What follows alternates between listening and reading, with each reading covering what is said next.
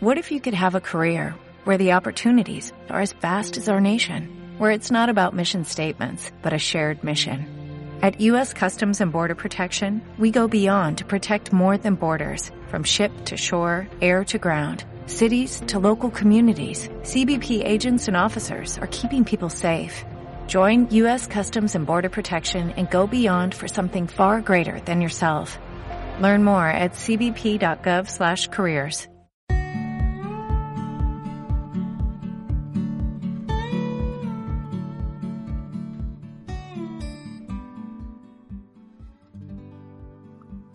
Buenos días, buenas tardes o buenas noches. Bienvenidos a En Persona, el podcast donde entrevisto a emprendedores, empresarios y personas que he conocido, que me han acompañado o influenciado durante mi formación o mi carrera profesional. No sé si estarás en el coche, paseando el perro, lavando los platos o en el gimnasio. Solo quiero agradecer que estés escuchando este episodio ya que has decidido invertir lo más valioso que tienes, tu tiempo. Antes de dar paso a la entrevista, me gustaría comentarte que para mí es muy importante conocer tu opinión sobre el podcast. Así que si quieres ayudarme, escríbeme al formulario que encontrarás en llamopuyolcayón.com barra contacto. Bienvenido Pepe, ¿cómo estás? Muy bien, Gemma, muchas gracias por invitarme al podcast, muy contento de estar aquí. No, gracias a ti por aceptar la invitación.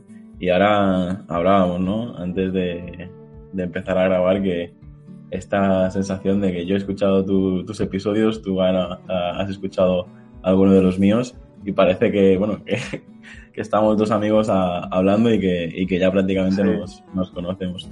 Además, debo decirte que, que justo tu podcast llegó en el momento perfecto porque me he comprado los cuatro o cinco libros de, relacionados con el estoicismo y estoy seguro que, bueno, tengo muchas ganas de, de conocerte un poquito más con estas preguntas y, a ver qué nos cuentas sobre esta gran filosofía de vida práctica, como la defines tú. Vamos a Genial, tío, genial, genial, vamos allá. ¿Qué libro recomendarías y en qué formato te gusta leer? Em, vale, voy a contestar la pregunta entendiéndola como ¿qué libros recomendaría para alguien que no ha leído nunca sobre estoicismo? Mm,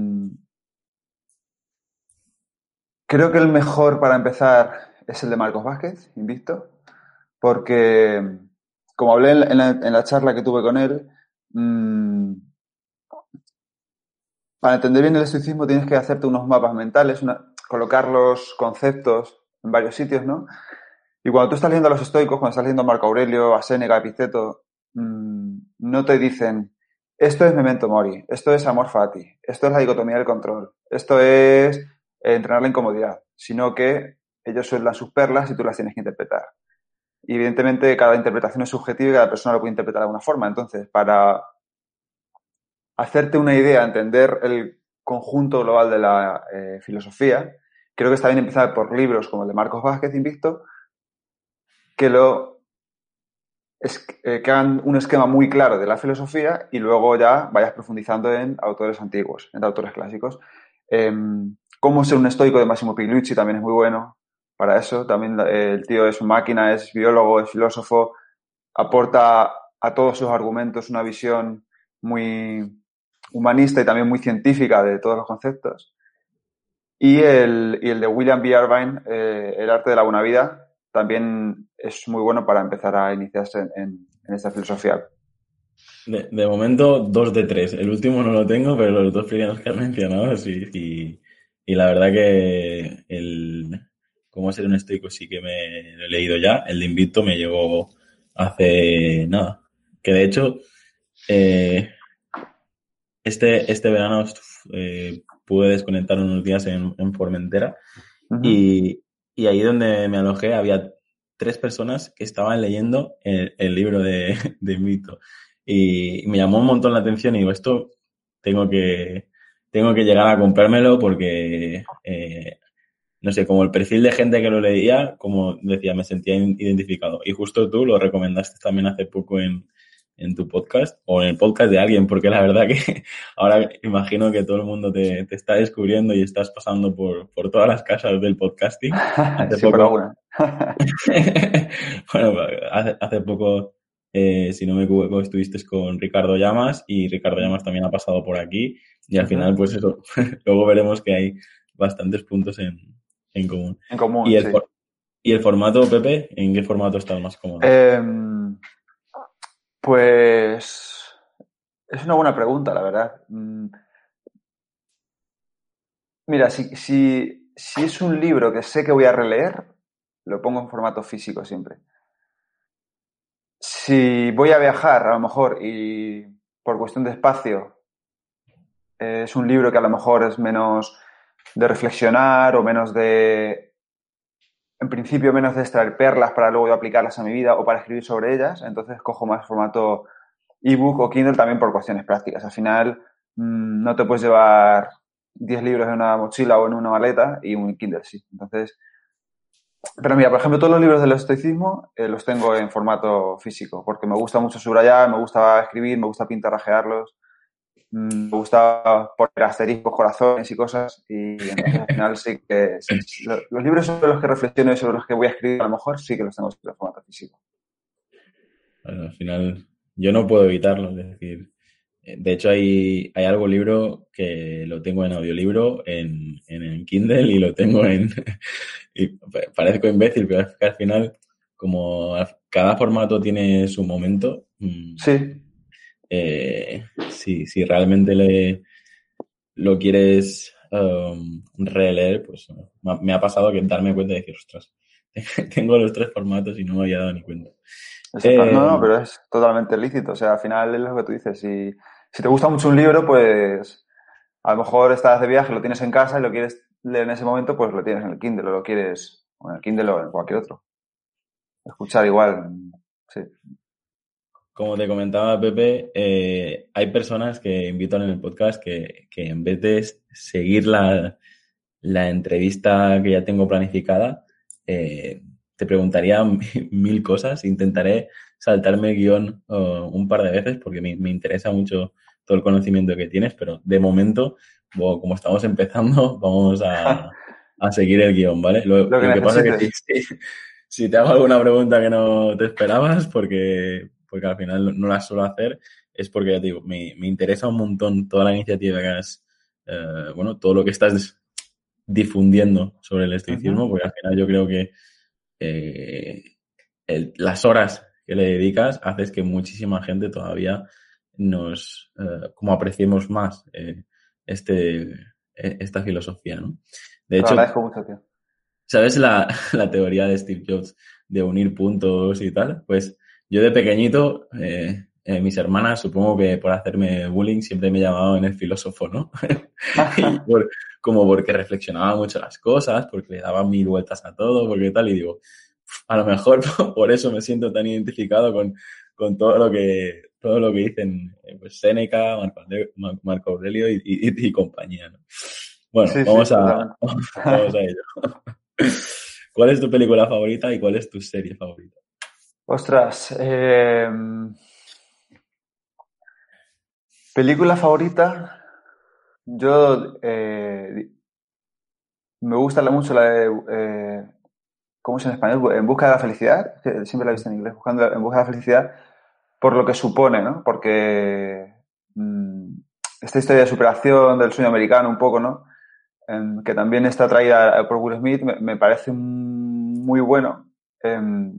Me parece que refleja muy bien la realidad de mucha gente, de cómo a lo mejor tenemos trabajos que no nos gustan o tenemos eh, intentamos siempre sacar un side hustle este, ¿no? Que dicen los americanos, un proyecto paralelo y, y cómo, no sé si la historia es súper real o no, pero cómo lo hacen en la película me gusta muchísimo. Me gusta verla de vez en cuando para coger ese chute de motivación que, que me gusta mucho. Will Smith me gusta mucho también. ¿Y serie favorita? Mm... Hostia, aquí me pillas porque veo tantas, tío. Eh... la última que has visto, o a veces Puedes hacer un top 3 si quieres, de las últimas. Sí, pues mira, la última que he visto es Patria, que me ha gustado muchísimo. Eh, me parece que está hecha con mucho cariño, es muy fiel al libro. Eh, me ha emocionado bastantes veces. Me parece que es una película, perdón, una serie súper buena. Mm, por ser la primera, yo creo que perdidos, ¿no? Por ser la primera que, que empecé a ver en este mundillo de las series que, mm, que empezó yo creo con Perdidos, ¿no? Aunque luego al final ya sí que desvarió, desvarió un poco, él, eh, también sufrió este, esta huelga de los guionistas y también creo que no sé si la cuarta temporada se lían un poco, pero por lo que significó yo creo que Perdidos. Que... Y luego también me gusta mucho Mad Men, tío. Mad Men es una pasada, eh, también está hecha con un montón de cariño, el personaje de Don Draper es increíble y cómo evolucionan los personajes, cómo no sé, esa serie, la de, la de Mad Men, me parece no sé si puedo decir palabrotas aquí, ¿no? Pero me parece. sí, claro. Aquí no hay, no hay filtros. Eh, Mad Men es la única serie que yo tengo en, en físico, que ya me das qué tontería, pero. Ah, va, eh, va. Las. La verdad que, pues justo cuando la descubrí era el momento que yo estaba montando la, agencia y tal, y al, final, pues veía en, en la serie pues en los piques entre la gente del equipo, las negociaciones con los clientes y tal, y decía, claro que es, está ambientada en los años 60, pero decía, madre mía, que, ya han pasado 60 años y, todavía, y todavía estas cosas están eh, vigentes hoy en día, ¿sabes? Así es, total. Total, totalmente. es muy bueno, tío. Vamos a seguir. ¿Qué lugar te gustaría visitar y cuál es el mejor lugar donde has estado?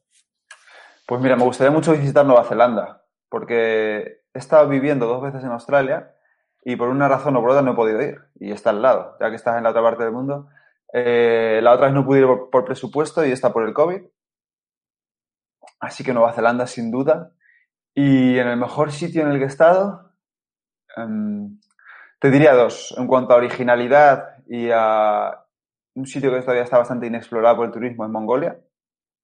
Me parece que es un sitio increíble para viajar, em, totalmente distinto a lo que se ve, ¿no? Vas al sudeste asiático, al final vas a Vietnam, vas a Tailandia, vas a Camboya y son más o menos parecidos dentro de lo que cabe, ¿no? Muy explotados para el turismo, pero Mongolia, en Mongolia no hay nada.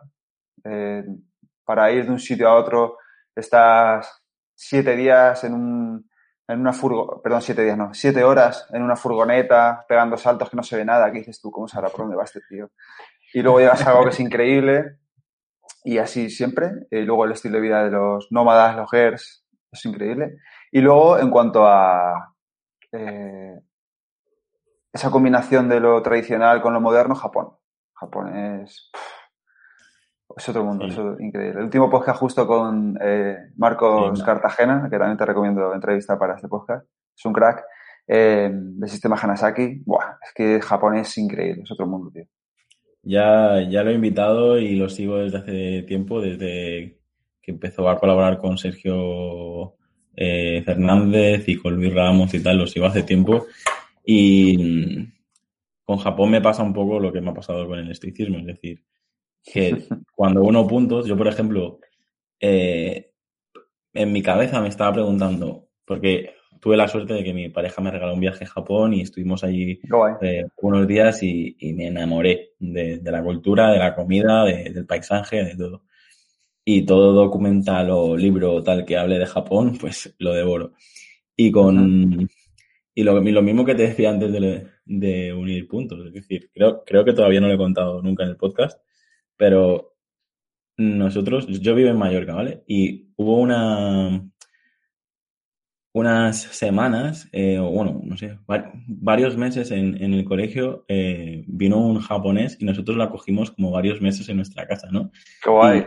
Y, como que eso lo había borrado de mi mente, pero recuerdo ver Oliver y Benji con él y luego jugar a fútbol con él, o recuerdo eh, ver las, las típicas series y, y no sé, supongo que por los estudios o por tal, pues yo em, creo que mi cabeza funciona que, hace un pequeño reset cada seis meses, ¿no? Para, y se queda, se queda solo con, con, lo, que necesita para seguir avanzando, ¿no? Y hace poco miré la vista atrás y dije, coño, a lo mejor me, me, gusta mucho todo porque, porque lo viví de pequeñito y no lo puse en valor. O sea, cómo dormía, pues cómo se vestía, eh, cómo, cómo hablaba todo ese. Y, y ahora pues tengo, tengo eso. Y por eso, cuando sigo a Marcos Cartagena, la verdad que O sea, ahora hace poco he empezado también a escuchar su podcast de Hanasaki Podcast. Hanasaki, sí. Es que incluso la manera que tiene de hablar y de contar eh, cómo está descubriendo el Japón es, es apasionante y, y, por eso te digo yo, son dos personas que os, de hecho, os envié la invitación a la vez y tú has sido más rápido, pero, pero estoy seguro de que se puede aprender muchísimo de él y, y, también escuché la entrevista que le hiciste y escuchaba eso, que un poco lo que te, le pasó a él con Japón te había pasado a ti con, con, con Australia, ¿no? Dijiste algo así. Sí. cuéntanos, ¿qué, ¿qué, tiene Australia que, que te enamoró tanto? Um, pues un montón de cosas. Eh, yo siempre digo que aquí en España decimos mucho lo de como en España en ningún sitio. Sí. Y digo, eso es porque no está en Australia. Porque Australia, yo he estado en Sydney las dos veces y, y tiene, tío, una forma de ser la gente y la gente de vivir son súper despreocupados, súper felices, súper amables. Mm, el es muy el rollo surfero este, ¿no? Eh, eso en cuanto a la ciudad, la gran ciudad, es una, es una ciudad grande, Sydney, pero a su vez es, tiene un, rollo, un ritmo más tranquilo, no es un Madrid que va siempre con prisas, o un, eh, es un, un, un, rollo mucho más tranquilo, es súper multicultural. Mm, yo me acuerdo que estuve trabajando allí y estaba con un chino, con una japonesa, con uno de Escocia, con un coreano. Es increíble la variabilidad, la, variedad, la, ¿cómo se dice? variabilidad de cultura la, sí, que hay allí. Y luego al final también es un país que es el, el, país, el sexto país más grande del mundo y solo tiene 23 millones de habitantes. Entonces, eh, toda la variedad de, de, fauna animal que hay, el, el, el, desierto rojo que hay en el centro con la roca está en medio que es un iceberg. Eh, o sea, es, es como un mundo, es increíble. Yo me tiene atrapado y, y, no sé si volveré o no, pero me es un poco esto como cuando encuentras tu sitio en el mundo, ¿no? Pues es un poco así lo que me pasa con Australia. Siempre que estoy allí estoy como me siento como un poco de allí. Yo soy soy de, de estos que, que, dicen como España en, en, ningún sitio, como Mallorca en ningún sitio, pero reconozco que, por ejemplo, lo que te decía antes, el viaje a Japón y tal, pero sí que, no sé si es por mi forma de ser, pero yo disfruto tanto de ir como de volver. Uh -huh. Es decir, sea, para mí el, estar un mes en un sitio me alucina, pero también eh, necesito esto de regresar a casa y, soy de los que está enamorado de su rutina. no, cualquier situación que esté fuera de, mi zona de confort o de, de la rutina es eh, como, como, que pierdes el control y, no me siento tan cómodo, ¿sabes? Pero sí que es verdad que de vez en cuando hackearte a ti mismo y decir, venga, va, vamos a ir a descubrir esto, vamos a ir a, ver esto, pues la verdad que es, es la gracia de, de, viajar, al menos por, por mi parte. Sí, está claro que, que también cuando te gusta lo que haces, eh, uh -huh. lo echas de menos cuando estás un tiempo sin hacerlo, ¿no? Al final esa rutina de la que tú hablas, a mí también me gusta mucho la rutina y intento tener siempre allá donde voy, pero hombre, evidentemente cuando vas de viaje, cuando estás viajando, pues eh, es más difícil. Pero es verdad que, que, cuando te gusta lo que haces, pues tienes ganas de seguir haciéndolo, claro. Pepe, ¿qué retos tienes todavía pendiente de cumplir y de qué te sientes más orgulloso de haber conseguido? Ostras. Eh, El reto por cumplir que tengo, tío, es escribir un libro. Eh, es una cosa que estoy en ello, estoy en ello, pero es tan difícil, tío. Eh, al final, ordenar la información con sentido, eh, por muchas, o sea, yo le pongo muchas horas, mucho cariño, pero es tan difícil, tío. Y también, sobre todo, hoy en día que hay tantos y tantos y tantos libros, decir algo que no esté ya dicho, ¿no? O sea, no quiero escribir un libro en el que lo abras y lo leas y digas, pues esto ya lo he leído otro lado, esto ya lo sé, esto bueno, esto sí, esto es básico, esto... Ese es el gran reto que tengo y el que me quita el sueño un poco últimamente. Eh... Y luego también, no sé por qué, correr una maratón. Es algo que lo tengo ahí en el horizonte y no sé si cada vez es más difícil de cumplir porque los años pasan, las rodillas se resienten un poquito más pero es algo que siempre ha estado un poco ahí, ¿no? Mm, el correr la maratón. Yo con el, con el primer reto te, te igualo, pero con el otro no, porque yo no, no corro ni cuando me, ni cuando me persiguen. Pero es verdad que, que el tema del libro, de hecho te aconsejo varios libros eh, que hay de, de, cómo escribir tu primer libro, cómo escribir tu primer Kindle. No sé si tienes alguno, pero de hecho hay una membresía de Ana, Ana, no sé, si, vos, si pones Triunfa con tu libro, eh, es una chica que se, se, dedica con su membresía única y exclusivamente a, ayudar a, a, gente que no es escritora a lanzar su primer, su primer libro, ¿no? Porque al final es verdad que hoy en día un, pues si quieres destacar en, en tu sector, en tu profesión y tal, pues a veces con un, un libro te das, das, te das más visibilidad. Pero coincido un poco con, con lo que dices, ¿no? Yo quería lanzar durante este 2020 un, un, un libro sobre, sobre naming y me pasa un poco lo que decías tú. O sea, tengo la sensación que tengo más del 60% del libro hecho y me quería dar un, un sprint para publicarlo en, en 2020, pero tengo esta sensación de esto va a quedar aquí para siempre y no estoy diciendo nada nuevo. O sea, todo lo que, lo que estoy comentando mmm, en, en, nuestro sector ya se sabe. Por lo tanto, como que he dicho, si, si creo que no voy a aportar tanto valor, a lo mejor vale la pena uh, congelarlo y a lo mejor me estoy equivocando, pero yo me, siempre me he guiado por las intuiciones y, y, era uno de los grandes objetivos de 2020, pero lo, lo, voy a pausar y lo que sí te recomiendo es eso, que ponga, te pongas en, en, contacto con esta mujer vale. o, o si no directamente eh, a mí lo que me funcionó muy bien, y ya te digo, no lo he publicado, o sea, no, no, no soy ningún gurú de esto, pero yo me organizo muy bien con, con mapas mentales. De hecho, aquí tengo uno, que ahora justo estaba, y es como, eh, si, si, investigas cómo, cómo hacer un mapa mental como toca, esto es una porquería porque eran cuatro notas para mí, pero seguro que si, si coges los, los cuatro o cinco temas principales del libro y te haces un buen mapa mental, Luego de cada, de cada, cada tema principal, pues a lo mejor te salen 10, 5 capítulos. Qué bueno. Y, a, y, al final acabas en una sola hoja, en una 4 o en una 3, acabas teniendo el, en, en, en, un par de títulos todo el libro resumido. Y, lo, y luego ahí ya es ponerle tiempo delante del ordenador, porque pero mucha gente hace el... La guerra del arte, ¿no? Claro, si tú te, te sientas encima de, delante de la hoja en blanco, pero no sabes lo que vas a decir, en cambio, si antes de empezar, justo aquí no, no tengo ahora el, el mapa mental de, del libro que te estoy hablando, pero eh, luego si quieres lo, te lo paso.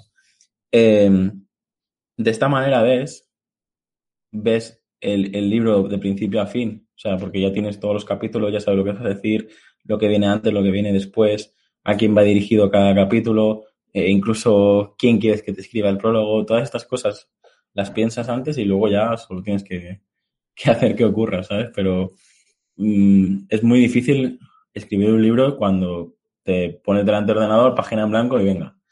Y luego borras. Escribes y borras. Y así, así no, pero, pero seguro que si con todo lo que tienes en la cabeza, si te haces un mapa mental de los capítulos que quieres o de los mensajes que quieres transmitir y luego lo divides en capítulos, bueno, estoy seguro que en 2021 te compro tu libro. Pues gracias, tío. Ojalá. Eh, muchas gracias por todo lo que me has dicho, que tiene mucho valor. Y lo he apuntado aquí, todo, ¿vale? Así que voy a seguir. Y sí que quería da, darte un consejo que no es mío, es de Marco Cartagena, sobre lo que tú has dicho de tu libro.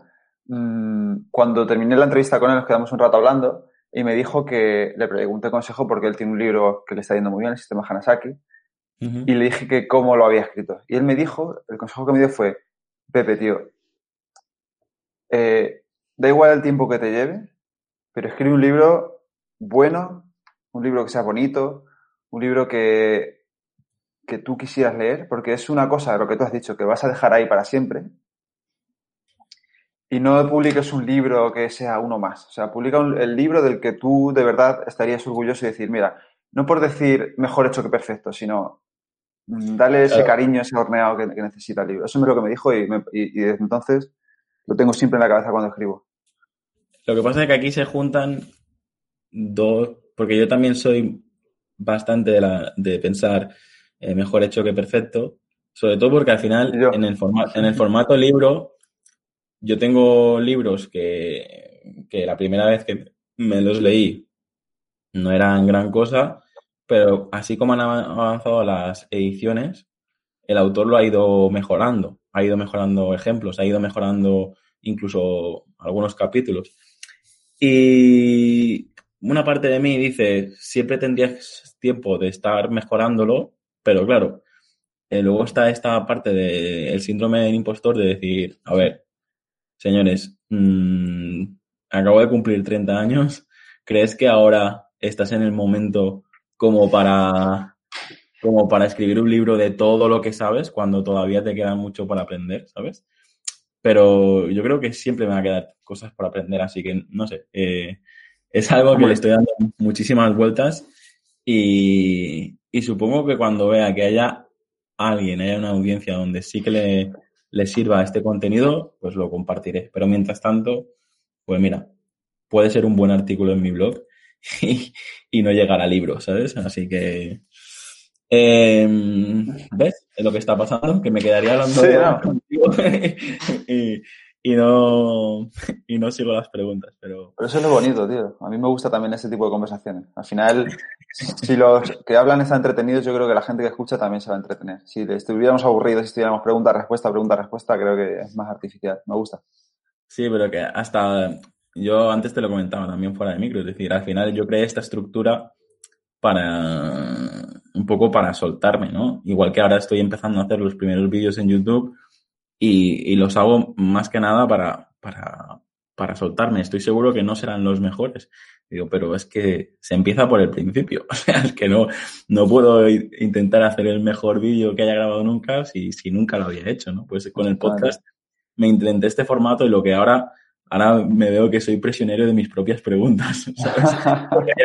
hay, autores que, o bueno, gente que pasa por el podcast que digo, ostras, es que le preguntaría otra cosa totalmente diferente y al final lo acabo haciendo, claro que sí. Em, la siguiente pregunta es, eh, ¿de qué te sientes más orgulloso de haber conseguido? No sé si me lo habías comentado, porque además hemos hablado de retos. No, me quedé en la maratón, es verdad. Más orgulloso. Pues mira, me siento orgulloso sobre todo de dos cosas. Una es,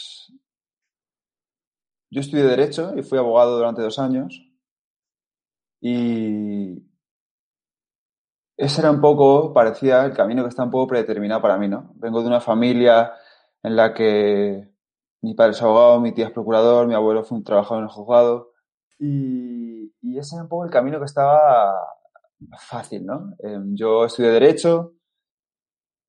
Cuando terminé de Derecho empecé a trabajar en el despacho de mi padre. Pero yo, de alguna forma, no sé, no estaba como al 100%. Y me siento orgulloso de haber cambiado a tiempo. Me siento orgulloso de, a pesar de haber estudiado seis años, de haber trabajado dos años en eso,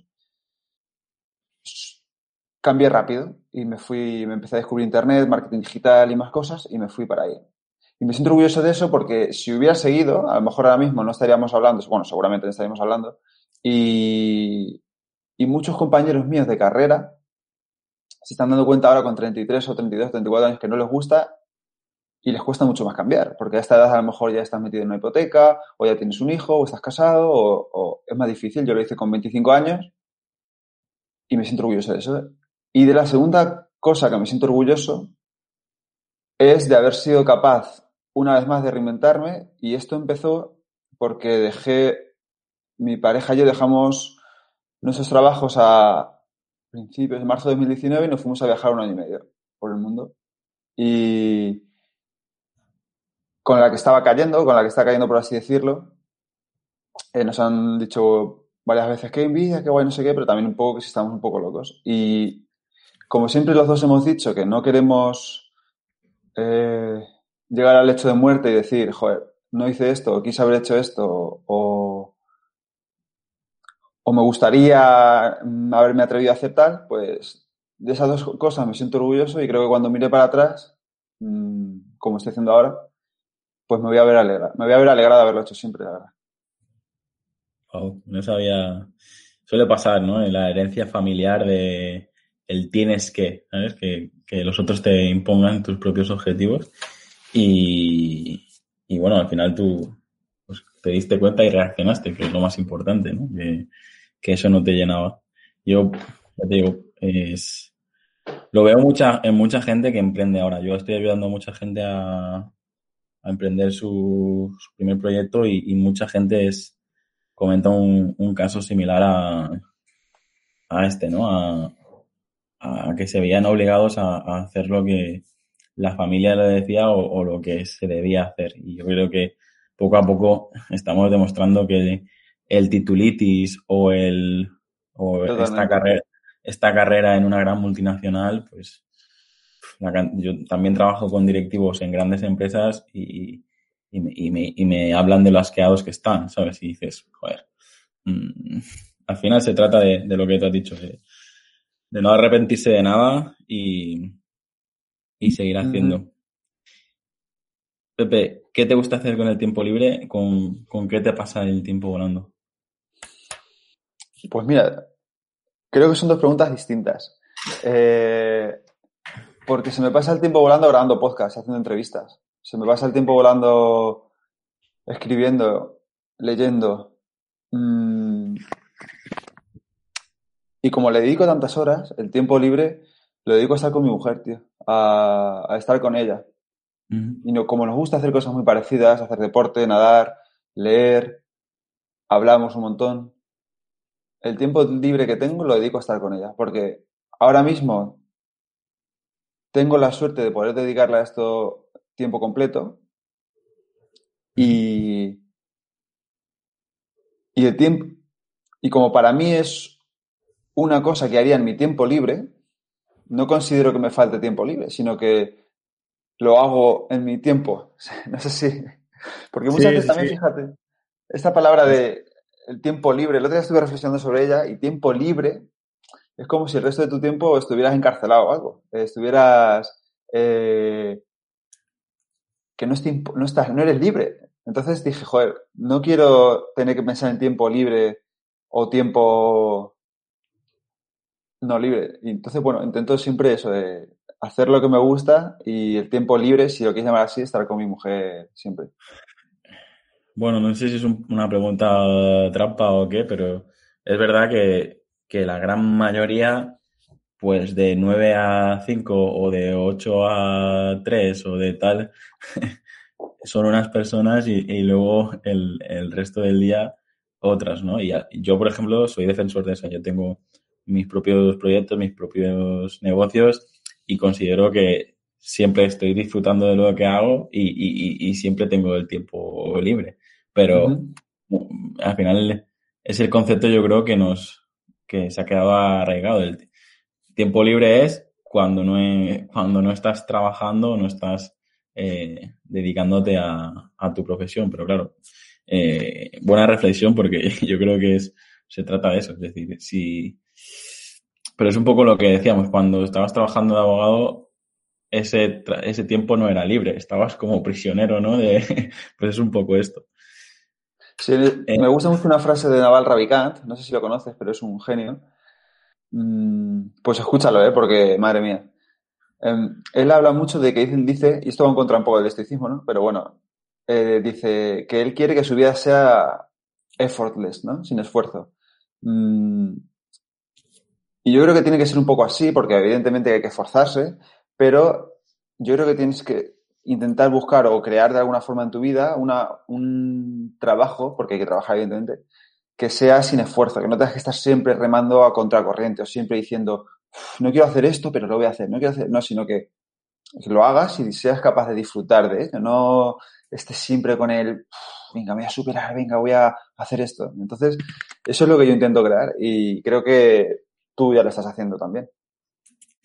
La verdad que no, no me puedo quejar porque alguna situación, pues, un poco más complicada con un cliente hay, porque siempre se dice, ¿no? Siempre. Emprende y ya no tendrás nunca más jefes. Bueno, pues en vez de tener un único jefe, tengo 200, ¿sabes? claro, claro. De, de, los diferentes clientes, ¿sabes? Pero, pero bueno, ya es, es otra manera de, de verlo. Y ahora otra, otra de las preguntas que seguro que tú que has reflexionado tanto también podrás contestar mejor que muchos. ¿Cuál es tu mayor virtud y cuál es tu mayor defecto?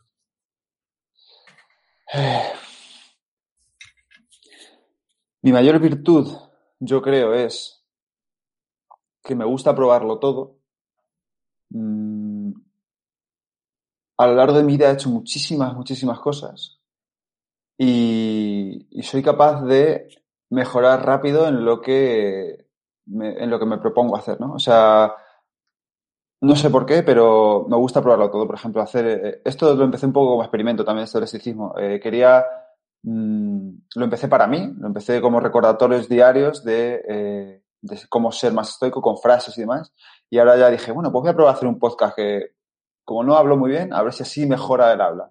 Y, eso me está llevando a, conocer gente tan maravillosa como toda la gente que entrevisto y que me entrevista y a pasar tiempo con ellos y eso es gracias a que me, a que me atrevo a todo, que, es, que van un poco de la mano, ¿no? Me atrevo a, me atrevo a hacer todas las cosas, me da poco miedo fallar, porque es verdad que siempre que lo intento, intento tener un colchón, del tipo que sea, no solo económico, pero eso creo que es una buena virtud mía, que siempre intento aprender cosas nuevas, probar, ver si funciona, ver qué no funciona y, tener sobre todo una vida ancha, ¿no? Porque como no sé cómo va a ser de larga, sí quiero que sea muy ancha.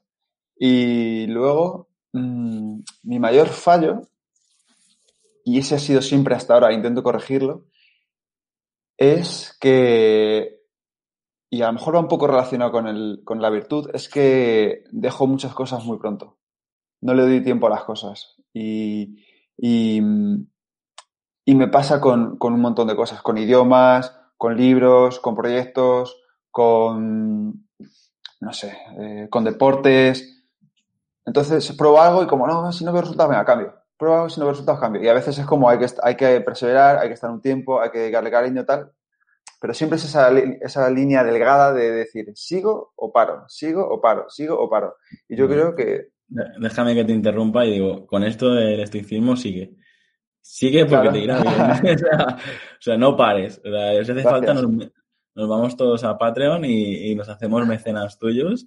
Pero, sí, sí, ahora al final del podcast invitamos a todo el mundo que vaya hacia allí y se suscriba, porque ese es el, principal error que cometen los, los emprendedores y es eh, justo el otro día se lo explicaba a un cliente por, por teléfono porque hacía una cosa y la semana siguiente, si no funcionaba, otra y al siguiente. Y dije, a ver, si tú plantas patatas y no salen las patatas, a la semana siguiente no tienes que arrancarlo todo y plantar cebollas, porque tampoco van a seguir. Tienes que dejarlo el tiempo, regarlo, mimarlo. Y en un proyecto de emprendeduría o, en la situación en la que estás tú, jolines, o sea, probablemente es que yo creo incluso que has tocado un tema que a muchos podcasters pues a lo mejor nos interesaba y como gracias a las entrevistas y gracias a las menciones vas a crecer muchísimo más rápido, pero probablemente un podcast como el tuyo para empezar a ser escuchado y reconocido necesita seis meses, un año, ¿sabes? Y yo creo que en tu caso pues has tenido un chute de audiencia gracias a pues a, Paul Rodríguez, de Ricardo Llamas, Marco Cartagena y toda la gente que, que, te, te acaba entrevistando y, compartiendo, ¿no? Porque es como que es una especie de co-branding. tu marca personal y la suya se unen para, llegar a más, a más, a más gente, ¿no? Y, por eso te decía, en, esto no, no, pares, porque eh, así como lo cuentas, con la pasión y todo lo que estás difundiendo, yo, yo creo que vas a tener una, una gran audiencia y, sobre todo por puro egoísmo, que quiere escuchar más episodios, eh, no, no, no, no pares. porque si tienes este defecto de, dejar las cosas, al final mm, no vas a ver todo lo bueno que te pueda aportar. Si, si te cansar, te vas a cansar. Pero no sé, si hace falta, pues para, para no parar, pues consíguete un patrocinador anual y así ya tienes la excusa para, para seguir haciéndolo, ¿sabes? Porque siempre y cuando estés disfrutando, ¿sabes? Sí, sí, no, disfrutar, disfruto, disfruto muchísimo. y, no sé si me lo vas a preguntar o no, pero saco ya el tema. Eh, el tema este de la pasión, ¿no? Que se habla tanto de la pasión, el, wow, levantarte todos los días con un montón de ganas de las cosas. Parece, parece que eso es algo que te nace y yo creo que es algo que se descubre. Y, y gracias a probar un montón de cosas, descubres, eh, y yo he descubierto que mi pasión, o una de mis pasiones, porque no creo que, sea, que haya una pasión, es entrevistar, es grabar podcasts, es escribir, es sacar el conocimiento de la cabeza y ponerlo en algún sitio. Y yo esto lo he descubierto gracias a probar cosas, evidentemente. Mm, seguro que me pierdo muchas otras por el camino, pero, joder. Mm.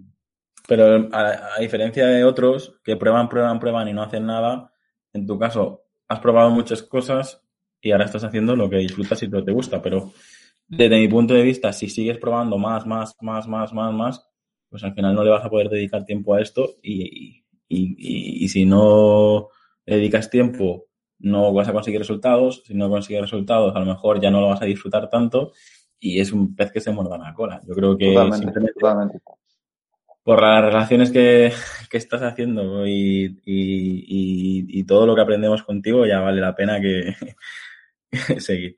Bueno, estoy poniendo aquí modo, me estoy poniendo aquí modo puntor y, no, no tiene nada. Bueno, igual, vamos a seguir. Eh, ¿Qué vicio tienes que nos puedas confesar? Entendiendo vicio, pues esa cosa que juegas, comes, eh, todo lo que sea que, que, que, que, no puedes dejar de hacer. Pues tío, el queso. ¿Cómo ya? El queso es un vicio, tío. Eh, o sea, me gusta muchísimo. Es una cosa que además a mi mujer le pasa igual. Y, y es que comemos un montón de queso. Me gusta muchísimo. Es que ahora que lo has dicho, lo de comer, me ha venido a la cabeza rápido el queso. Porque siempre estamos diciendo, hay que probar menos, hay que comer menos queso, que el queso es verdad que al final o sea, está muy rico, pero no es muy sano a largo plazo. Y, y hemos descubierto recientemente, y esto lo quiero decir aquí porque si te va a oír mucha gente, creo que se lo merecen, hay una prueba, hay una empresa, unos chicos, una cuenta de Instagram que se llama Queso, Mentero, ¿vale? Estos chicos lo que hacen, creo que tienen una tienda, no sé si es en Villarreal o tiene un restaurante. Y una amiga nos regaló eh, una tabla de quesos suya, ¿vale? Que viene así como envasada al vacío. Y me parece que es súper original la propuesta y, de hecho aprovecho para mencionarla. Eh, los quesos venían con un número, ¿no? Queso 1, queso 2, queso 3, queso 4, queso 5, queso 30, 37.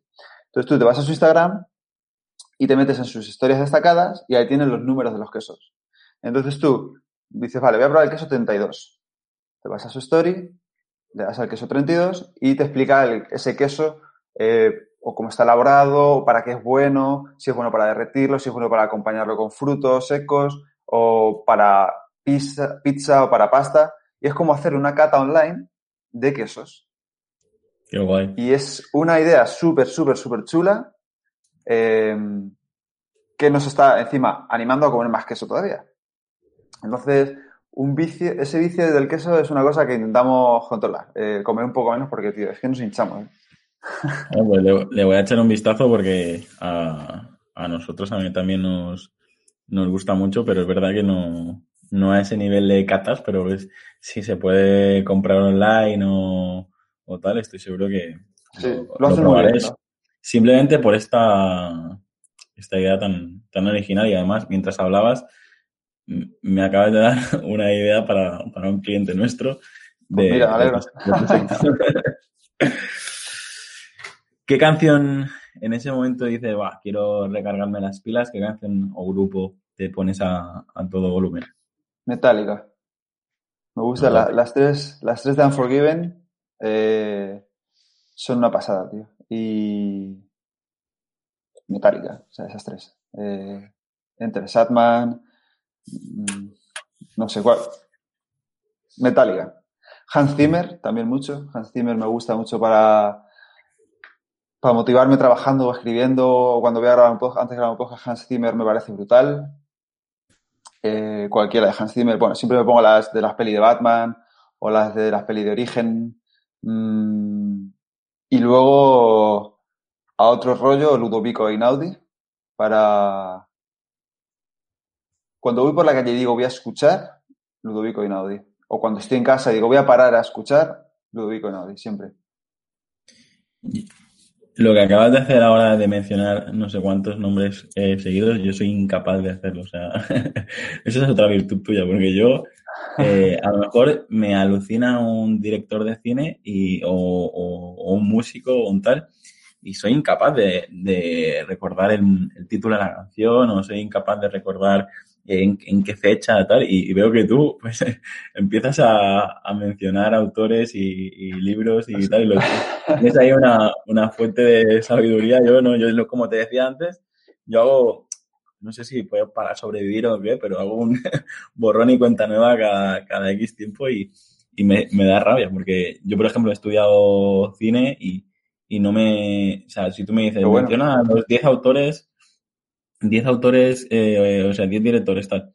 Eh, tengo que hacer un esfuerzo. O sea, es que me, me cuesta mucho memorizar a, a, los, a, los, los, nombres, pero no, no solo en, en el caso de, de, cine. Tengo una estantería llena de libros, a lo mejor el efecto Tim Ferry, Ryan Holiday y cuatro o cinco más.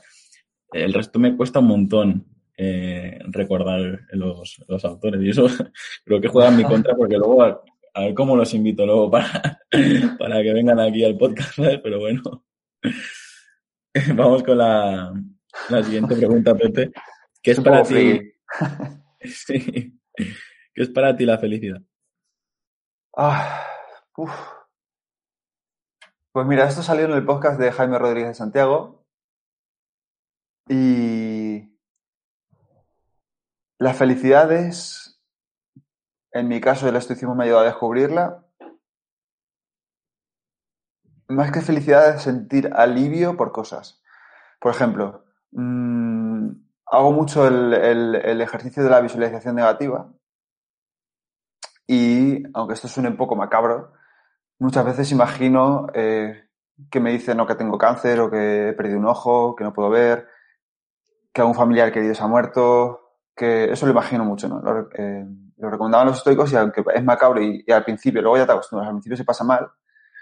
Mm, Epicteto dice mucho, eh, bueno, mucho nos lo dice. Mm, cada vez que le des un beso de buenas noches a tu hijo, recuerda que podría no despertar.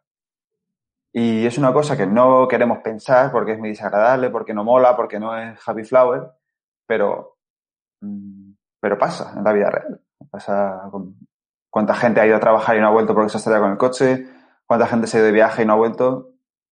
Y es una cosa que intento eh, tener presente, ¿no? Y cuando me imagino la muerte de, de alguien y luego voy a verle, digo, uff, qué bien, tío. Eh, puedo seguir disfrutando mucho esta persona, puedo seguir eh, estando con ella, puedo seguir besándola, puedo seguir, no sé. Y a mí eso, tío, me da muchísima felicidad y muchísimo como digo, alivio, decir qué bien que puedo seguir haciendo esto. Y creo que es algo opuesto a lo que se nos ha hecho siempre, que es como buscar momentos bonitos. Y, yo creo que encuentro muchos momentos bonitos pensando en que son malos o no los voy a poder vivir más y luego dándome cuenta de que sí lo puedo hacer. Y eso me genera muchísimo, muchísima tranquilidad y felicidad, tío.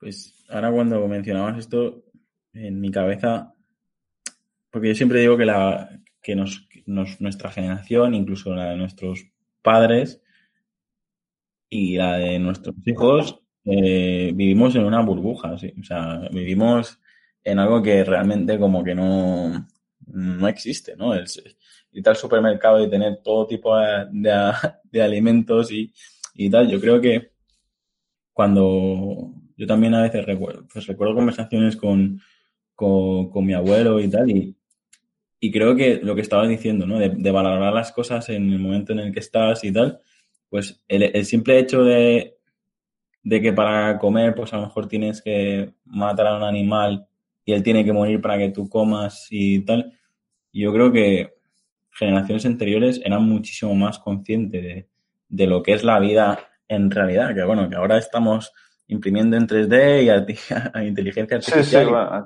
Y también este debate de qué es real y qué no es real. Pero bueno, yo creo que por mucho que, era, que quiera el ser humano, todo lo que está inventado por nosotros eh, es, no sé, es que es un, es un, debate larguísimo este, pero muchas veces, eh, bueno, no, no, he podido evitar pensar esto, ¿no? Es, pues disfrutaré de cada, de cada momento porque, porque es así, porque es que eh, Es así. vamos, vamos, todo, todo nace, crece y muere y punto. Y por mucho que no quieras, eh, es así. Y a lo mejor es, como decías, un poco macabro estar pensando todo el día así, pero yo creo que cuando eres capaz de pensar así, como tú dices, luego valoras más las cosas y a lo mejor, pues, yo, por ejemplo, me arrepiento a lo mejor de haber estado, pues, a lo mejor jugando en una habitación con el móvil o con el ordenador, mientras a lo mejor había una sobremesa en mi familia con mis abuelos, porque ahora mm, daría lo que fuera para, para ir ahí y una copa de hierbas dulces con ellos y, y que me enseñaran cosas, ¿sabes? Y este tipo de, de, mm, bueno, o sea, ahora nos estamos poniendo así un poco más melancólicos, pero yo creo que es, es lo, lo importante. No sé si tendrá mucho que ver el estoicismo o no, pero es- son pensamientos que no puedo dejar de, de, de, de darle vueltas a ellos. Pero bueno, Me alegro mucho que, me alegro mucho que hayas mencionado esas cosas, tío.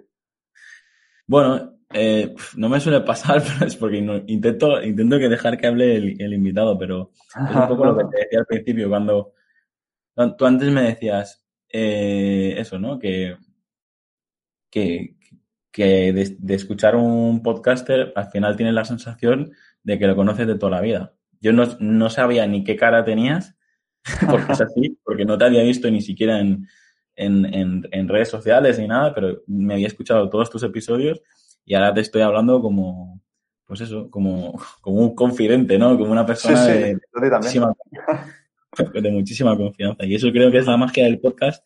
Y bueno, a ver si, Pues sí. Si somos capaces de, de que esta industria pues eh, cada vez llegue a más gente, pues yo creo que es, es mucho más potente de lo, de que lo que nos pensamos. Tío, es verdad. Pepe, ahora otro, otra pregunta. Si, si tuviera la oportunidad de darle un consejo a Pepe de niño con 8 añitos o 10 añitos, ¿qué le, qué le dirías? Que persistiera en las cosas. Es una cosa sobre la que he reflexionado mucho, tío, y me acuerdo. eh, mira. Me apunté de pequeño a jugar al fútbol porque me encantaba, ¿vale? Eh, y los primeros entrenamientos siempre eran correr. Correr, porque claro, al final- al final, pues un niño que coger un poco de forma física. Yo creo que es una buena forma de educarlo en el esfuerzo también y correr, correr. Menos pelota, más correr. Y progresivamente era un poco más pelota y luego menos correr, ¿no? Pero al principio era mucho correr y lo dejé. Dije, yo no venía aquí a correr, yo venía aquí a jugar al fútbol. Yo lo dejo. Me apunté a tenis. Venga, eh, vamos a jugar a tenis, no sé qué. Y yo jugaba al tenis en mi patio, le daba a jugar al frontón, a la raqueta, y yo cogía la raqueta. Pero yo, como sabía darle, entonces las primeras clases de tenis eran, venga, vamos a coger el mango así, no sé qué. Y decía, pero si yo aquí venía a jugar al tenis, no voy a aprender a coger el mango. Eh, y venga, y me borré a las cuatro o cinco clases, que yo no quiero aprender a coger el mango, que yo ya sé coger la raqueta, eh, yo venía aquí a jugar al tenis, yo quiero aprender a... Me borré. Esto te lo digo en un espacio de 5 o 6 años, no fue de un día para otro, pero así fue un poco todo. Me apunté al baloncesto. Se me daba genial. Em, empecé a jugar con el equipo de cadetes, me subieron a los juveniles y yo chupaba banquillo. Porque claro, yo era cadete y me iba con los juveniles. Lo normal, no sé qué sea LeBron James o una máquina, es que chupes banquillo. Pero claro, tú tenías 15 años y tú lo que quieres es, si te vas un fin de semana por ahí, te coges un autobús y te vas a ir por una carretera a un pueblo perdido de la mano de Dios dos horas, para chupar banquillo todo el partido. Yo quería jugar baloncesto y no quería chupar banquillo y lo dejé. Y eso me ha pasado con un montón de cosas, tío. Y dije, y, ahora gracias, pues mira, gracias al estoicismo y a la disciplina también lo estoy aprendiendo. Y, y, es lo que hemos hablado antes. Digo, no lo dejes. Si, si, si yo hubiera seguido jugando al fútbol, a mí, a mí se, me ha, se me anda bien un montón de deportes, porque he probado un montón de deportes, pero no soy ni muy bueno en ninguno porque siempre los he dejado en plan de, a mí no me gusta correr, yo quiero jugar al fútbol. Pero Pepe, tío, para jugar al fútbol tienes que estar en forma, tienes que correr. O sea, no puedes... Eh, Zidane decía que para qué va a correr si puede pasar el balón, que el balón corre más rápido. Digo, ya, pero tú no eres Zidane. O sea... Eh, y mira, me ha pasado con el fútbol, me ha pasado con el tenis, me ha pasado con el baloncesto y a saber con cuántas cosas más y cuántas cosas sería capaz de hacer si no hubiera dejado. Entonces, el consejo que le diría a, mi niño es, a mi yo niño sería, persiste, tío, no lo dejes todo porque a la primera de cambio no lo dejes. Y ahora que un poco al revés la pregunta, si pudieras congelar un mensaje para abrir con 80 años, ¿qué mensaje te, enviarías? O sea, tienes 80 años y tu yo de hoy ha, escrito un mensaje. ¿Qué pondría este, este papel?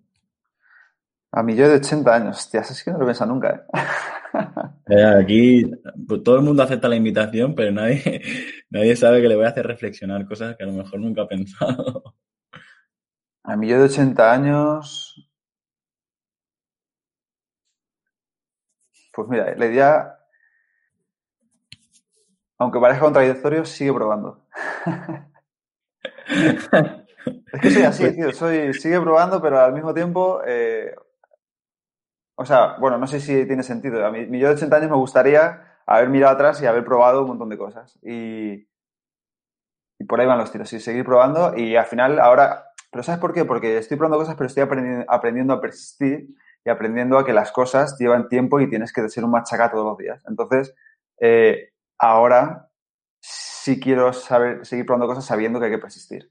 Cuando eres pequeño, hay gente que nace con esa idea, ¿no? Seguramente Rafa Nadal, o gente que tiene la suerte de que se lo digan. Seguramente Rafa Nadal un montón de veces no querría ir a entrenar o no querría coger la raqueta así o así, porque si no tengo mal entendido, creo que le es diestro y le enseñaron a jugar con la izquierda. Bueno, eso es un poco... No lo sé. Hace, poco, es verdad que sí que jugaba con, con... Porque, por ejemplo, cuando jugaba fútbol, jugaba con la derecha. Pero él mismo hace poco en una entrevista dijo que, que como que los medios de comunicación, las entrevistas y tal, le habían dado más, uh, más bombo. Pero sí que él, por ejemplo, pues a lo mejor para, para comer y tal, pues come con la derecha, pero para jugar al tenis sí que es, eh, es zurdo. Pero es eso, sí que es verdad que, que cuando entrenaba de pequeñito le hacían usar las dos y finalmente él se quedó con la, con la izquierda. Pero todo eso de que le obligaron a ser, a ser zurdo para, para poder competir mejor en el torneo y tal.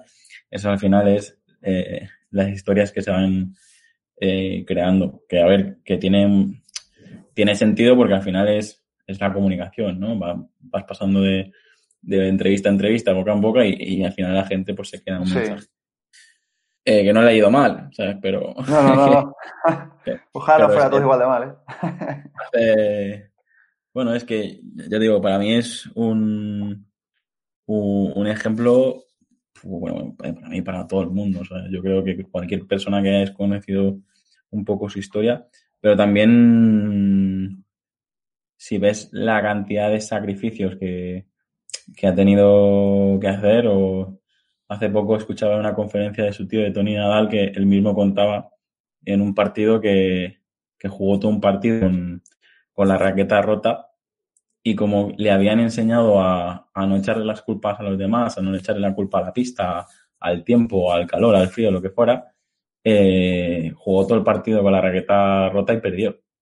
Y, el entrenador, eh, Tony Nadal, le, dijo, notas, o sea, llevas 7, 8 años jugando al tenis y no te has dado cuenta de que tienes las, las cuerdas rotas y que por mucho que le des bien no va a entrar ni una. Y dice, es que claro, me tienes acostumbrado a machacarme de que no ponga excusas, que si ahí hay un problema es, es culpa mía, y el pobre ahí, ¿sabes? Yo, la cantidad de horas de entreno, incluso también decía Qué bueno. que a lo mejor le, decía, para que te hagas una idea, hoy entrenaremos hasta las cuatro y media, y a lo mejor le hacía eh, aposta, eh, le hacía entrenar hasta las seis.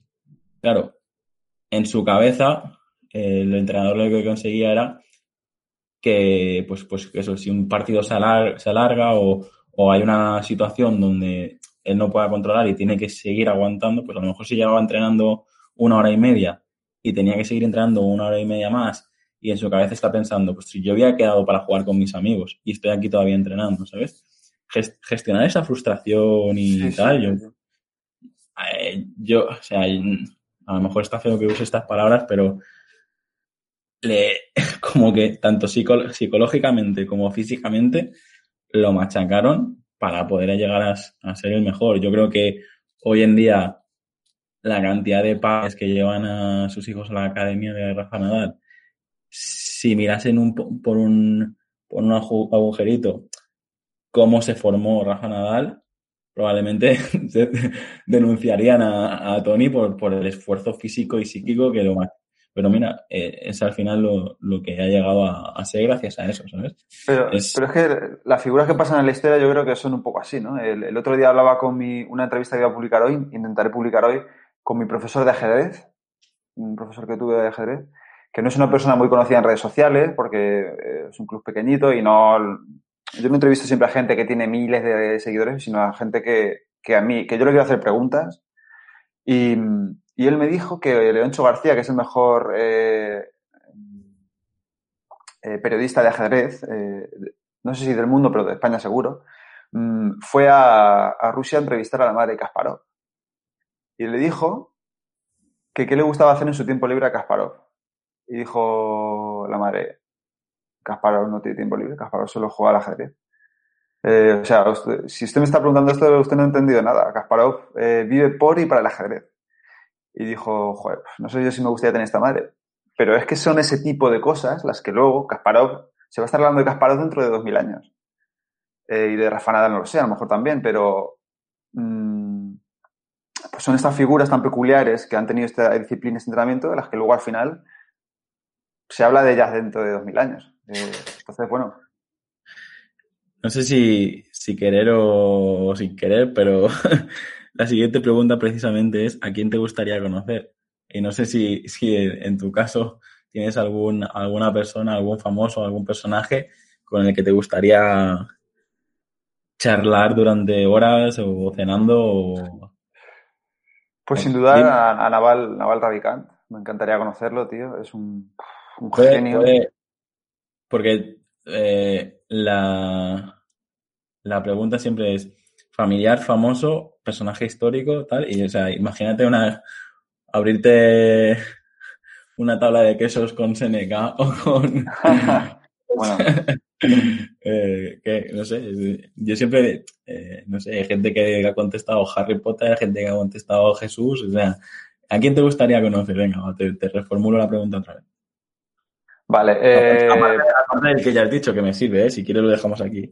No, no, no, bueno, me da igual. Eh, o sea, te diría, por supuesto, a, a Marco Aurelio, yo creo, porque le, me gustaría saber cómo un tío que, que era emperador de Roma, que tuvo la peste antonina, eh, que murió millones de personas, eh, y luego lo primero que se le ocurre, en vez de subir los impuestos para generar riqueza, es venderlos. En vez de subir impuestos, lo que hizo fue vender los, el bien, los bienes del patrimonio del imperio, porque él pensaba en la, él pensaba en la austeridad, no pensaba en, eh, o sea, pensaba en el pueblo y en la austeridad y dijo, bueno, pues en vez de subirle los impuestos a la gente, voy a vender todo lo que no usamos. Me parece que brutal que un emperador de Roma haga eso cuando mmm, lo más fácil hubiera sido, venga, subimos impuestos, subimos las cuotas autónomas y venga, para adelante. Eh, y, y, también me parece increíble como un tío que con el poder de decir, de hacer así y poder ordenar la muerte de cientos de personas con un chasquido de dedos, pues en lugar de eso se sentaba cada noche él solo a, escribir sus meditaciones, a, ver cómo podía ser mejor persona, cómo podría ser mejor emperador. Joder, sea, claro que yo quiero sentarme con esta persona a hablar, por supuesto. Me parece increíble. Pues sin duda, de todo lo que estoy descubriendo sobre él, me, tampoco me importaría hacerle un par de preguntas o, ver un poco eh, el día a día ¿no? de, las decisiones que tomaba que yo me parece que más de uno en, el gobierno y las instituciones actuales debería tener un poco esta, este, esta manera de pensar. Porque si al ritmo que, que vamos, ya te puedo asegurar con las cosas que estoy escuchando hoy en día de, de ayuntamientos y bueno, y la cantidad de nóminas que se pagan a gente que ni siquiera va a trabajar actualmente, bueno, es, es eh, brutal. Pero bueno, tampoco quiero que, tampoco quiero entrar en, en, esto ahora que estoy de muy buen rollo y no me quiero poner de sí, sí, rollo. Sí, mejor. Sería otra, otro, otra conversación. La siguiente pregunta, porque como siempre suelo entrevistar a empresarios con experiencia o emprendedores y tal, es ¿qué es emprender para ti? Un reto a uno mismo, ¿no? Al final es eh, intentar un poco buscar la forma de vivir otra vida o de crear la vida un poco que tú quieres. Eh, y yo creo que todo el mundo que emprende es o bien porque tienes inquietud desde dentro de siempre o por necesidad, ¿no? Bueno, esto se habla mucho ya, ¿no? De los mitos de emprendedores hay miles de libros y artículos y tampoco quiero... Pero sí que eh, es la primera vez que emprendo más en serio. Eh, o sea, no estoy montando ninguna empresa, por así decirlo, no estoy montando una startup, eh, sino que estoy intentando crear algo de cero para yo poder intentar tener una vida que yo quiero tener. no, no es ni mucho menos para hacerme millonario. O sea, a mí me da igual. de hecho, creo que trae más problemas que otra cosa. Sino es un poco intentar crear esto para para poder elegir, ¿no? Para poder tener la libertad real de elegir lo que yo quiero hacer. Para mí emprender es un poco eso. No sé, no es la, es la primera vez que emprendo como tal, pero bueno, sí he trabajado antes como freelance y de hecho trabajo como freelance, hago ASO como freelance para algunas agencias, he hecho artículos de SEO, he escrito SEO para algunas eh, agencias también hace unos años. Em, pero realmente si consideramos emprender como algo mm, durante con lo que tú te generas tus propios ingresos de forma un poco más eh, sostenida en el tiempo, sí es la primera vez que lo, estoy haciendo. Y para mí emprender es eso. No sé tú cómo lo ves o si piensas igual. Lo bueno es que como tengo infinidad, infinitas entrevistas ya, tengo mil versiones de lo que es emprender para muchísima gente. Pero sí, eh, al final emprender para mí es, eh, es crear y, y se puede emprender incluso trabajando por cuenta ajena. ¿vale? Lo que pasa es que eh, la figura del emprendedor actual yo creo que es esta persona que es capaz de, de ir por su propio camino, ¿no? No, no seguir ningún sendero ya establecido, sino directamente pues tener una visión, tener un, un público al que quieres entretener o al que quieres solucionar un problema y, y trabajas cada día tú y tu equipo, que luego también, yo en mi caso, yo tengo proyectos donde todavía me considero un autoempleado, porque al final es prácticamente los trabajo yo solos. Tengo proyectos donde tengo un equipo y, al final yo soy el propietario, pero no hago nada durante en el proceso, lo hace todo el equipo, los, los trabajadores. Y tengo proyectos donde, donde digamos que soy inversor, donde yo he puesto un dinero, he puesto unas directrices y, y no, no, trabajo, no estoy preocupado ni mes a mes ni, ni día a día, ¿no? Y al final yo creo que el, bueno. el secreto es, es eso. Hace poco entrevisté a Gerardo Rodríguez de Calle y Vende, que también tiene un podcast que es bueno, el número uno de ventas en, en español o como mínimo en México. Y, y él decía eso, que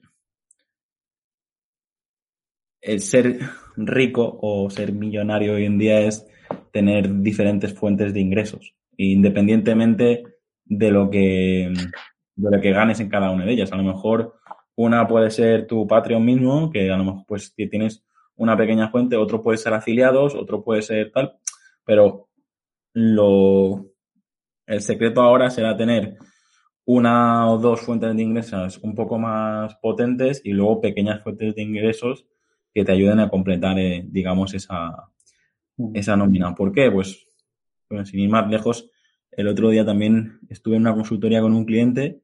Él tiene dos o tres negocios en turismo. Estoy hablando de un señor de sesenta y pico años y empresas potentes aquí en la isla, ¿vale?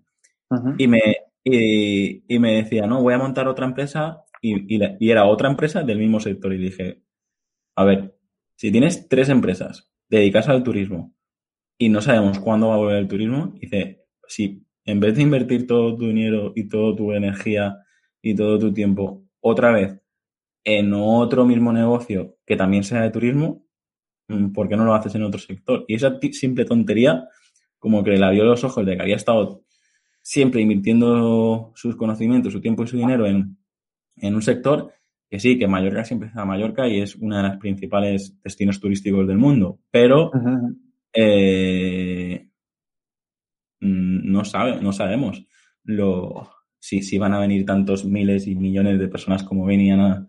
claro, claro. Y, claro, es eso, estas pequeñas... dividir tus fuentes de ingreso yo creo que es... De hecho, hace, hace poco vi un artículo que decía que, que dentro de poco todo el mundo tendrá su trabajo y su proyecto de emprendeduría. O sea, tú podrás seguir haciendo tus ads o, tu trabajo para, para, una empresa, pero si quieres seguir teniendo el mismo nivel de vida que has tenido hasta ahora, pues tendrás que complementarlo con otra fuente de ingresos que sea como tu emprendimiento, tu, tu, proyecto. Y yo creo que por eso eh, la cantidad de gente ahora que dice soy consultor de marca personal, no sé qué tal, eh, yo creo que va a tener éxito porque todos necesitaremos ese acompañamiento de un mentor, un consultor o alguien que ya ha recorrido ese camino y te va a explicar un poco o te va a acompañar en el proceso, ¿no? Qué bueno, sí, sí. Pues gracias por, por explicarlo también, tío, porque me ha dado idea. Bueno, no sé si, explicarlo bien porque me, me, pasa que, que, tengo tantas cosas que, que decir que yo mismo no sé si las ordeno de la mejor manera. Luego escucharé el podcast y diré, ah, esto lo podría haber dicho de otra manera, pero eh, lo que sí quiero es eso, transmitir el mensaje de que mm, muchas veces, pues si tienes una fuente de ingresos que te da 250 euros al mes, pero es que solo tú le dedicas una hora al mes, pues eso ya es un exitazo, ¿sabes? Porque... Mm, el ratio es bastante bueno.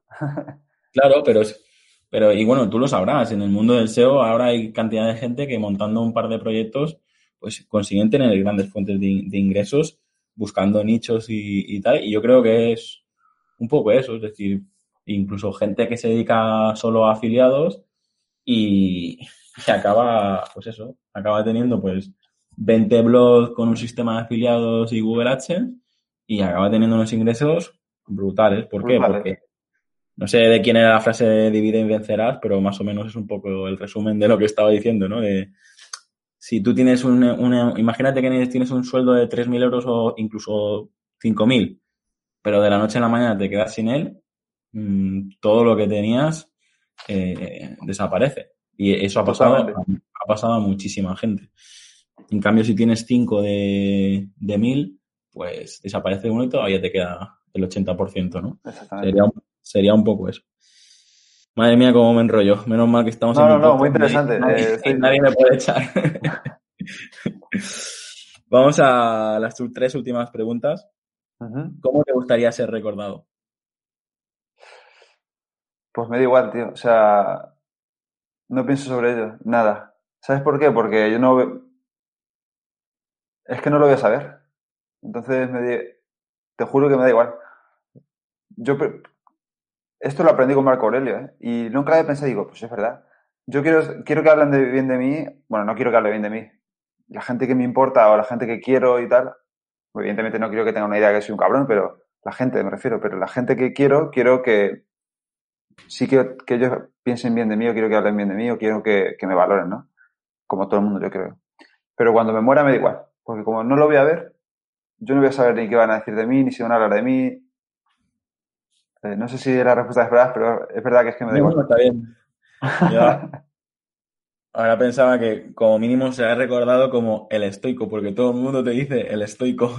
Yo creo que al final, como Pepe García, habrá muchos, dice, mira, pues es el estoico. y tú en tus propios podcasts explicas, no, no, pero el estoico es el título, no es que yo mismo sea el estoico, ¿sabes? Exactamente el modelo ejemplar del estoicismo en España es soy yo, el estoico. No, no, no, no es eso, pero yo creo que la gente sí que lo está entendiendo así, ¿sabes? Sí, pues que, que dice, eh, tú eres el estoico. No, sé en qué capítulo o cómo lo escuché, pero eso es un poco la, la, imagen que, que, yo tengo. Sí. Además que el, el, el, estoico no existe, quiero decir, el estoico ideal es, o sea, el, esto, el estoico es un ideal en el estoicismo, es un es algo, es algo que no existe. O sea, el estoico es imposible ser estoico al 100%. Y de hecho, los propios estoicos hablan, se refieren a el estoico como el sabio, alguien contra el que medirse para ver si mejora como en el estoicismo, pero el, el estoico no existe. O sea que. pero creo que. ¿Sabes por dónde voy? Que alguien, sí, sí, sí. ha presentado así, ¿no? O, yo no sé, tengo ese recuerdo.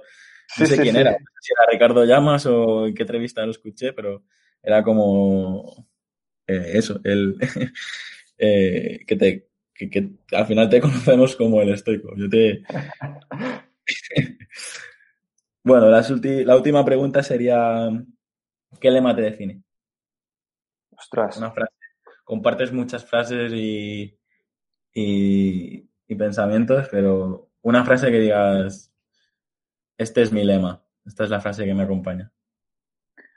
Pues ya dije una en el podcast de Ricardo Llamas, eh, no quiero repetirla. Pero es que yo creo que es la que más me define. eh, no creo que, todo... La que hice en su podcast fue... Parece el patrocinador de, del episodio, Ricardo, que lo hemos mencionado. eh, la que más me define es la de Marco Aurelio, la que dice... Mmm, no, te, no te inquietes por el futuro porque te enfrentarás a él de ser preciso con las mismas armas con las que encaras el presente. Y es como que siempre vemos el futuro como algo lejano o algo que va a ser superior a nosotros o que a lo mejor no vamos a estar preparados para, para enfrentarnos a algo. Y este presente un día fue un futuro. Y ahora mismo lo estamos afrontando bien. Estamos afrontando perfectamente, nos estamos reinventando, estamos trabajando, aprendiendo, estudiando, mmm, siendo mejores. Y el presente de hoy, en, ya digo, en un día fue un futuro que nos pareció superior a nosotros. Y el futuro hoy nos parece superior a nosotros, pero cuando llegue vamos a estar perfectamente preparados para enfrentarnos a él. Entonces, haya COVID, haya pandemia, pase lo que pase, vamos a estar preparados, unos más que otros siempre, pero, pero esa es la frase que más me identifico últimamente, ¿eh? porque también es verdad que, que, según leo a otra digo, ostras, es que esta, pero es verdad que esta es la que más me, la, sobre, la, que más pienso. Pues muy bien, Pepe, ha sido un placer. Y la última pregunta, más que una pregunta, es si quieres compartir alguna historia sobre ti, sobre el estoicismo, eh, algo, si quieres, si te ha quedado pendiente algo de decir y, y luego me gustaría que, que, le digas a la gente que ha llegado hasta el final dónde te podemos encontrar, dónde, cuáles son las redes sociales, tu página web, dónde puede la uh -huh. gente descubrir más cosas sobre, sobre ti, este momento de, de, promoción. Así que todo el tiempo que necesites para, para, vale. para ti, para despedir de la audiencia y todo. Pues mira, eh, me gustaría mencionar el, eh, el, Patreon, porque es verdad que el Patreon se menciona muchas veces como algo en lo que tú. Eh, estaba escuchando un, un, podcast de Paul Rodríguez en el que hablan de cómo monetizar un podcast y hablan de Patreon. Y dicen que muchas veces la gente ofrece el Patreon como un apoyo a su proyecto a lo que ya hacen. Pero yo en Patreon hago mucho más que lo que ya hago en público. Entonces, sí que me gustaría mencionar el Patreon porque creo que ahí están saliendo cosas muy chulas y, y ahora he sacado como una especie de programa de entrenamiento en estoicismo que la ofrezco solo en Patreon, que es un programa individualizado como, no sé si se llama Mentoring, tampoco me gusta llamar Mentoring, pero es un programa en el que enseño a la gente paso a paso cómo ponerlo en práctica. Y luego, eh, un proyecto muy bonito que estoy sacando ahora, que es un club de lectura, que se está, estoy llenando todas las sesiones, en las que analizamos lecturas estoicas y lecturas también vamos a analizar en el futuro lecturas eh, clásicas como el arte de la guerra, el libro de los cinco anillos, las meditaciones, por supuesto, ahora estamos con las cartas morales. Entonces ese proyecto es un proyecto que me nutre y me llena muchísimo porque están saliendo debates muy guays, tenemos varios grupos en Telegram en los que hablamos de cosas chulas todos los días. Eh, esos dos son las cosas que mencionaría, que me quedarían por mencionar. Y luego, quien me quiera encontrar, pues ya sabe. Eh, elestoico.com es mi página web. Ahí está todo, el podcast, que se llama El Estoico, se en español. Mmm, arroba el estoico esp, de El Estoico en español, eh, en todas las redes sociales. Y yo creo que no me dejo nada. Mm, creo que eso es todo. no es poco. Pues genial, yo creo que es lo que te decía antes. Creo que has encontrado un nicho de mercado que cada vez está más en auge gracias a autores internacionales que lo han que, que han escrito libros y que, y que después de dos mil años están difundiendo todavía más esta filosofía.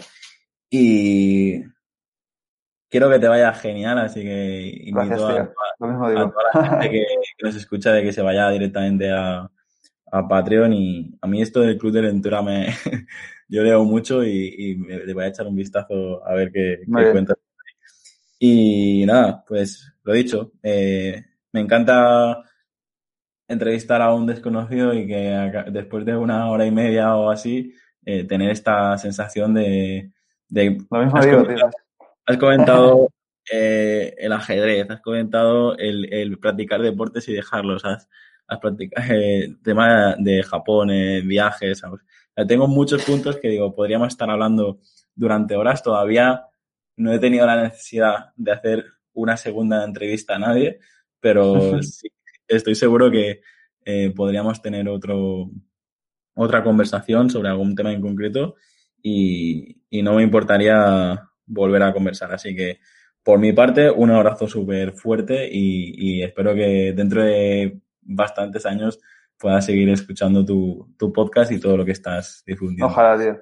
Muchas gracias a ti por la entrevista. Es la más original y la más bonita que me han hecho, te lo puedo asegurar. Eh, porque me han hecho pensar un montón de cosas que, sobre las que no había pensado o sobre las que no había pensado últimamente. Y, y me lo he pasado piba, tío. Así que ha sido un momento de reflexión que, que me ha gustado mucho. Muchas gracias. Y sigue así tú también, tío, que mola un montón. Te lo, te lo agradezco. Yo tengo, no sé, lo que te decía antes de cada proyecto que monto tengo una pequeña intuición, una pequeña sensación, un pálpito. Y como te decía antes, hay veces que encuentro muchas cosas que podría mejorar. Hay, hay veces que veo muchas cosas que podría añadir pero es como lo que te decía de huerto. Es decir, si todavía no veo los frutos de lo primero que, que estoy mimando y sembrando y cuidando, mm, no quiero, no quiero precipitarme y, y no dejar que florezca. Por lo tanto, yo todavía estoy esperando que, que todas las horas eh, invertidas eh, lleguen a, a, un puerto, pero simplemente por, por cada semana descubrir a alguien y cada semana pues tener esta, esta pequeña amistad en diferentes puntos del mundo, porque al final estamos entrevistando a, a todo, todo, tipo de personas de habla hispana. Y, y, la verdad que no, solo por esto ya, ya vale la pena.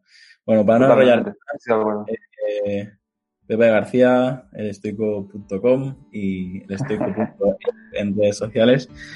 Y bueno, eh, te aconsejo que pongas alguna foto tuya para que la gente, la gente te vea más, porque yo a mí, supongo que algo habrás subido en alguna red, pero a mí eh, solo tengo tu perfil de, tu, tu imagen de perfil de, del podcast y, y, hasta ahora no te, no te había puesto, no te había puesto cara. Y al final las personas queremos estar en contacto con otras personas y estoy seguro que, que que conectarás con muchísima más gente cuando te, cuando te vean, ¿vale? Bueno, señor, te voy a dejar de, de las que nadie me las ha pedido. Eh, no, tío. Un abrazo, un abrazo. Muchas gracias, lo mismo digo. Seguimos hablando, tío. Hasta aquí el episodio de hoy. Si te ha gustado la entrevista, no olvides compartirla en redes sociales y valorar el podcast en iTunes, Evox o Spotify para llegar a mucha más gente. Recuerda, para enviarme tu opinión sobre el podcast, escríbeme al formulario que encontrarás en llamopuyolcanchon.com barra contacto. Encuentra este y todos los demás capítulos en enpersona.com.